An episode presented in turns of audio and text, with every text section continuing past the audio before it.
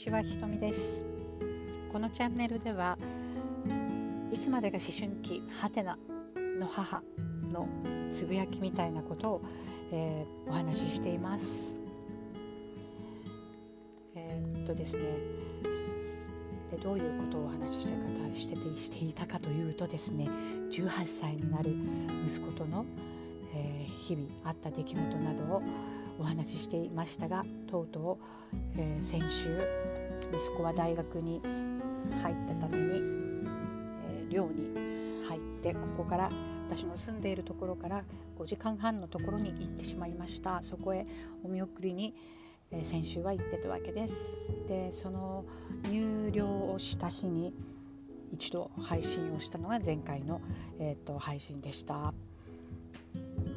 そしてね翌日はね入学式みたいなものがあったんですけど主人はその入寮の日に仕事があるっていうんで帰ってしまったので私1人残りました。入学式って言っても日本のようなあの入学式ではないので割とカジュアル系の入学式お祝いのセレモニーっていう感じで別に親を招待するした感じでもなくえー、来ても来なくてもいいですよみたいなスタンスだったので、えーと、行かない人、ね、行かないご家族も結構、えーと、ご家庭もいろいろあったみたいです。で翌日の入学式にね、えーとすごいやっぱり泣けるかなと思ったら割とそうでもなくて彼の息子のね姿を見られている間はなんだか平気だなっていう感じがしました。そして、えーと、入学式で最後にねこう会うことができたので最後のお別れはして、えー、そのまま私は家に帰らずにですねそこから1時間半ぐらいある町に行ってオンラインサロンで、えー、いつもお会いしている学び仲間の方にお会いすることになっていたので、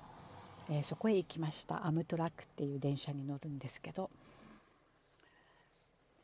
えー、その日は、えー、っとね、彼女はちょっとお仕事があってお会いできなかったので私は一人でちょっとブラブラして、えー、自分に優しい行動をするということでこうやって息子がいなくなった時に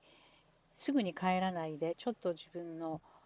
やりたいことをやるっていうのはかなり良かったように思います。わーって悲しい思いは来なかったんですね。で一人で一人になっていろんなことを考えてしまうとやっぱり悲しくはなりますね。でその悲しくなった時には十分その悲しい気持ちを自分で味わい涙を流すっていうことを、えー、やりましたそして翌日翌日起きてですねまず朝一にあのあの講座があったのでそちらの講座を済ませそしてその学び仲間と、えー、ランチをして車で街を案内してもらったりしてそして家へ帰るためのアムトラックにまた乗りました。そこから5時間半6時間だったかなくらいかかったんですけれども結構きついかなと思ったんですけど日本の新幹線のねあの電車よりもちょっとこう広い感じのこっちの人はね体が大きいので 余裕がある感じででそんなにあの混んでもいなかったので割と楽に帰ってくることができました。その間に景色のいいところも通るんで綺麗な夕日が見えたりとかしてなんか私の審美眼がかなり満たされたなっていう感じです。夕日を堪能しながら帰ってきました。でやっぱりね家に帰ってきた時はねやっぱりちょっと寂しいなっていう気持ちはありますよね。うちは狭いアパートなので。あのいつも息子の気配を感じながら生活していたわけですよね。去年のロックダウンコロナのためのロックダウンになってからうちにいる時間がとても増えてしまったのとまあ、ここのこの夏休み6月の卒業式後からの8月の半ばまでの夏休みの間もうちにいる時間は長かったのでやっぱりこ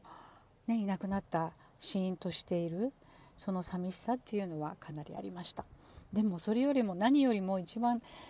しんどかったのはしんっていうかまだ現在進行形ですけども辛いのは買い物に行った時なんですね。食材を買いに行くとなんかこうね自動的にね体がね息子が食べるもののところに行くんですよね。つい手が出てしまう。そしていないんだってそこでねすごく寂しさが押し寄せてきます。で前にもお話しした Facebook のねグループであのその息子の大学の新入生の親のための,、えー、ペあのグループがあるんですけどそこのペあの投稿を見ているとやっぱり同じことを言ってる人がかなりいましたあやっぱり本当にみんな一緒だなって思いましたね。まあ、そうやってそういうグループページを立ち上げてくださって学校がやってくれたんですけど本当にそれはありがたかったなっていうふうに思います他の、ね、お母さんたちがどういうふうに考えてるか。お父さんも入ってますけど主にお母さんたちです、ね、そういうことが分かるので本当にありがたいです。それとですね一つ分かったのは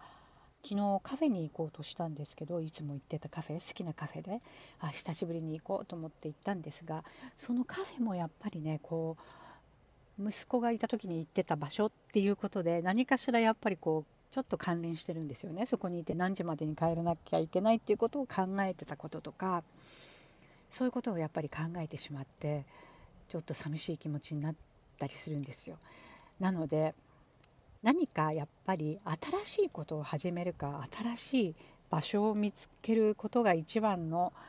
特効薬かもしれないというふうに思ったので、えー、っとそれを、えー、ちょっとそういう行動をしてみたいと思います、えー、ちょうどいいことにというかわざとそうしたんですが私のポジティブ心理学の師匠の松村ありさんが出された書かれた本のお母さんの自己肯定感を高める本っていうのがあるんですがそれの読書会っていうのを実は今晩開催することになっています。その中にこうワクワクすることを見つけたりするワークとかがたくさんあるので今晩はそれを皆さんとやってみてそしてこう自分のワクワクとか新しい何かを見つけたいなっていうふうに思ってます。そうやってこうね自分軸にまた戻っていきたいなと思っている次第ですまたその、えー、読書会の報告などもしていきたいと思いますで今までやっていたこの、えー、息子のための息子との関係のお話をしていた、えー、このチャンネルもどんどんと、えー、カラノス症候群の母のつぶやきというふうになっていくとは思いますけれどもままたこれからもよろしくお願いいたします。はい、じゃあ今日はここまでです。お聴きくださってありがとうございます。では、さようなら。